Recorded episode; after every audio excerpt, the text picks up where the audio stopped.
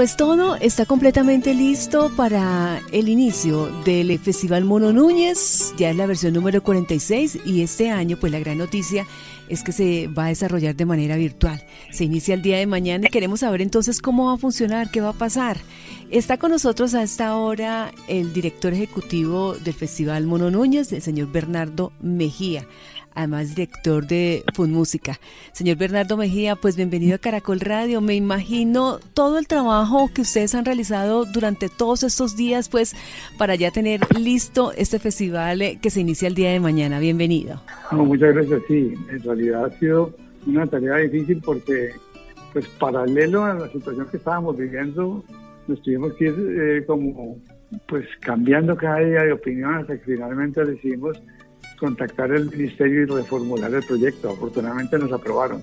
Íbamos trabajando paralelamente con la situación que, estaba ocurriendo, pero imagínense que la aprobación de la reformulación del, proyecto nos llegó el 20 de mayo y eso parece imposible que ya tengamos todo el festival armado. Pues claro, como le digo, nunca descuidamos la, la transición entre lo real y lo virtual. Fuimos trabajando porque las conversaciones telefónicas nos daban la, la seguridad de que esa aprobación iba a llegar. Y entonces estamos eh, para empezar ya mañana una programación extraordinaria con el apoyo de Telepacífico. ¿Cómo se va a desarrollar este festival? ¿Cómo llegaron los jóvenes? ¿Desde cuándo se hizo la invitación? ¿Cómo fue esa convocatoria? ¿Cómo llegaron? Bueno, la convocatoria eh, siempre se abre en enero, en enero 2, 3, 4, en la semana primera de enero. La convocatoria se hizo, eh, como y se cerraba el 30 de marzo. Como siempre, eh, digamos, el ser humano espera el último momento. cuando empezó marzo y cuando el mundo se empezó a cerrar, todavía no, nos habían llegado muchas propuestas, muy pocas. Y todos empezaron a llamar, mire, van a aplazar el festival, van a aplazar el cierre. Siempre dijimos que no, que el cierre era el 30 de marzo, como siempre, y que esperábamos las inscripciones y, y la gente se, pues, a medida que el tiempo pasaba y el mundo se cerraba más, sin embargo nos llegaban inscripciones, eso nos satisfizo mucho. El segundo paso después de las inscripciones era que nosotros hacíamos unas unas, eh, reuniones presenciales con los artistas en cada capital de departamento. Eso, por supuesto, no se pudo hacer. Entonces nos comunicamos con los inscritos y les dijimos, bueno, vamos a cambiar a virtualidad. Por favor, mándenos ustedes los videos que que hubiéramos hecho en cada capital de departamento. Empezaron a llegar, unos se quejaron que no, que era difícil. Les fuimos mandando pruebas de cómo la tecnología iba evolucionando. La gente se fue acomodando a esa situación muy rápidamente, lo cual agradecemos. Y pues sí, hubo cinco o seis de los inscritos que no se, no se sometieron a mandar los videos y se retiraron. Pero la gran mayoría lo hizo y nos llegaron más de 50 propuestas con sus videos y con ellos estamos trabajando. Con esos videos que llegaron originalmente hacemos la selección de lo que de lo que va a concursar directamente, la segunda etapa del concurso, porque la una es la inscripción y luego se hace un pues una precalificación y de ahí se escogen 28 grupos. Sí. Esa parte ya se hizo y es la que se va a mostrar en el primer capítulo.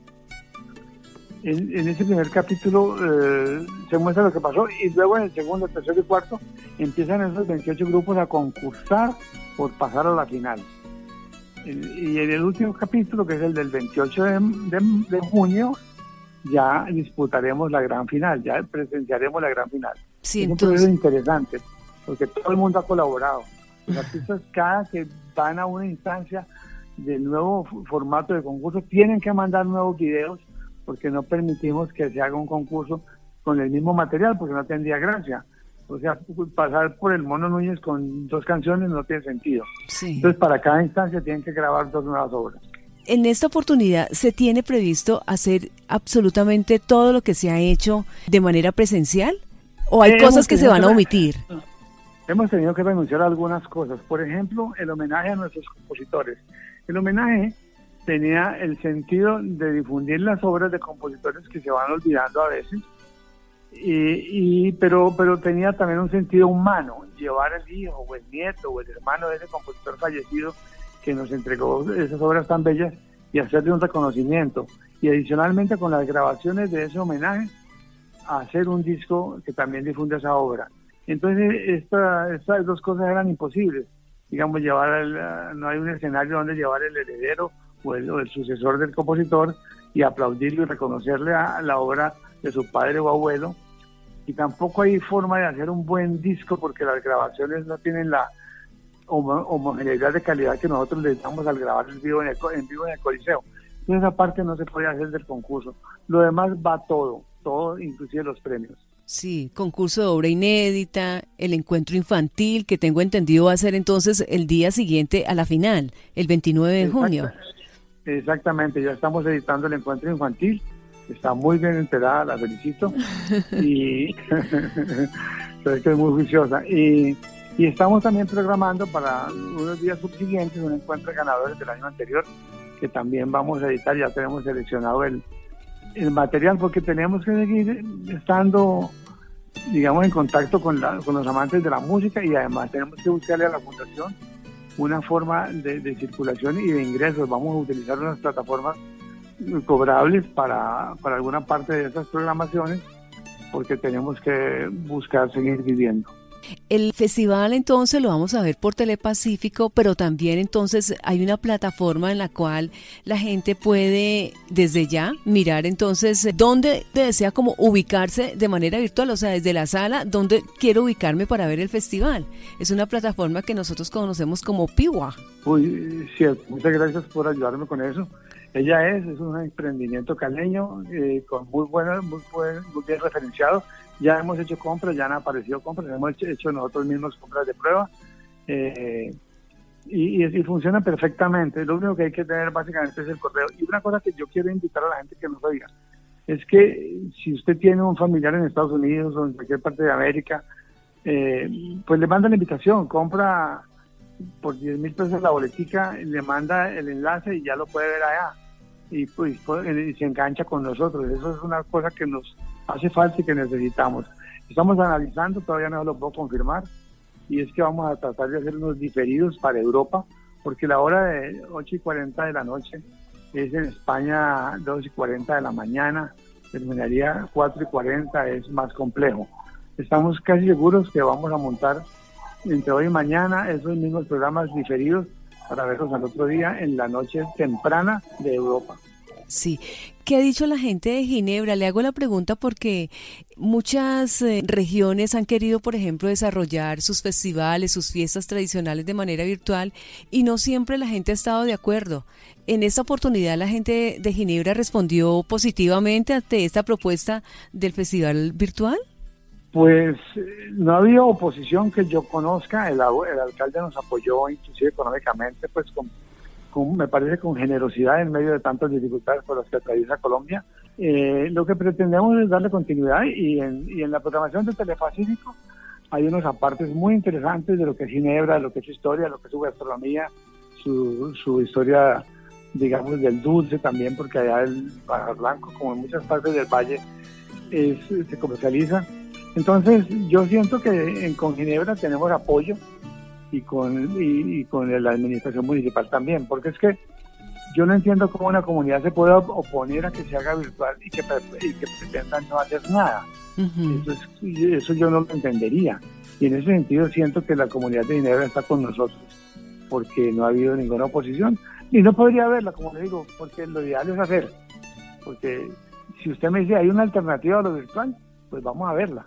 Pero si la alternativa es no hacer nada, yo no lo entendería. ¿Este festival no tiene ninguna presentación presencial? No, lo único que hemos hecho presencial y vamos a hacer son las, los, eh, las plenarias de selección. O sea, nos reunimos en Telepacífico, en, en un aula interesante, con una pantalla muy grande. Ahí proyectamos los videos, llevamos todo el, distanciamiento social y la y el, el, tapaboca y el alcohol en, encima de las mesas, estando lavando las manos, todo eso. Pero porque es que es la, deliberación eh, es mucho más sencilla así. Y además porque en esa misma plenaria se hacen tomas para los programas de los jurados. La, los jurados de la, de, la segunda parte, o sea, ese jurado que te estoy hablando es de la selección. Hay otro jurado que es el jurado nacional, ese jurado sí va a tener que actuar por Zoom o por alguna plataforma, porque uno está en México, el otro en Bogotá, el otro en Medellín, ya estaban nombrados y todos iban a venir a Ginebra. Entonces, para darle un carácter nacional al jurado, no quisimos escoger un jurado local de Cali, sino que nos sometimos a trabajar con las nuevas tecnologías. Ya les estamos mandando unos playlists, o sea, unas listas de las grabaciones para que vayan adelantando su, su veredicto, analizando cada uno, comunicándose entre ellos. Tenemos unos grupos de, de difusión donde nos conectamos con ellos. Y luego sí hacemos una semipresencial, ellos por, por las plataformas y el asesor del jurado, que es el presidente de la Junta, que simplemente tiene voz pero no voto, para, recopilar, para recopilar la calificación, consolidarla y definir los ganadores, los que pasan a la final, y luego en otra instancia los ganadores, eh, para, aquella, para aquella noche final del 28 de junio. Sí, no, yo me imagino, señor Bernardo, todo este trabajo de verdad que sí, que ustedes han tenido que cada detalle pensarlo de la mejor manera entonces para que esto sea todo un éxito. Es la primera vez que se hace de manera virtual. Imagínense, ya son 46 versiones. Y sobre todo una cosa, lo más interesante de todo este proceso es que todos los días nos toca aprender. No hay un manual para esto. Seguramente el que venga detrás va a tener pues de ejemplo y seguramente va a corregir y va a hacer mejor las cosas que nosotros.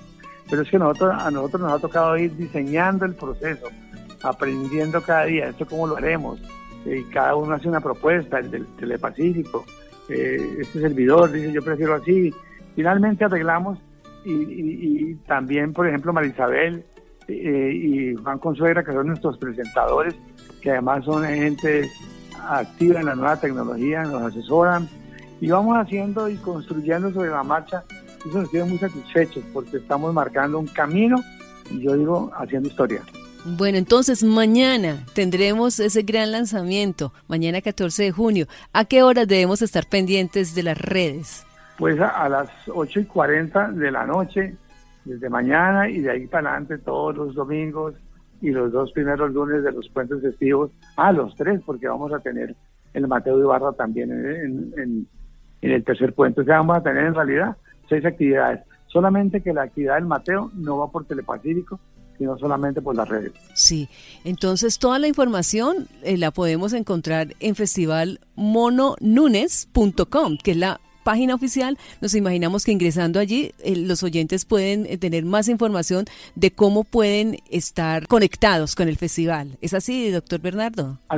así es y yo estoy muy, muy gratamente sorprendido de esta llamada porque me ha permitido ser muy amplio en la explicación y, pues tus preguntas muy pedagógicas estoy muy contento porque así la gente se va a dar cuenta y yo sé que usted tiene una audiencia muy grande y eso nos va a servir mucho para que esta, esta noticia se riegue y que lleguemos muchos más a disfrutarlo. Claro, nosotros estamos súper pendientes aquí en Caracol Radio. Si usted me permite, yo quiero agradecer, pero encarecidamente al Ministerio de Cultura por la diligencia con que nos aceptó todos los, ajustes que tuvimos que hacerle.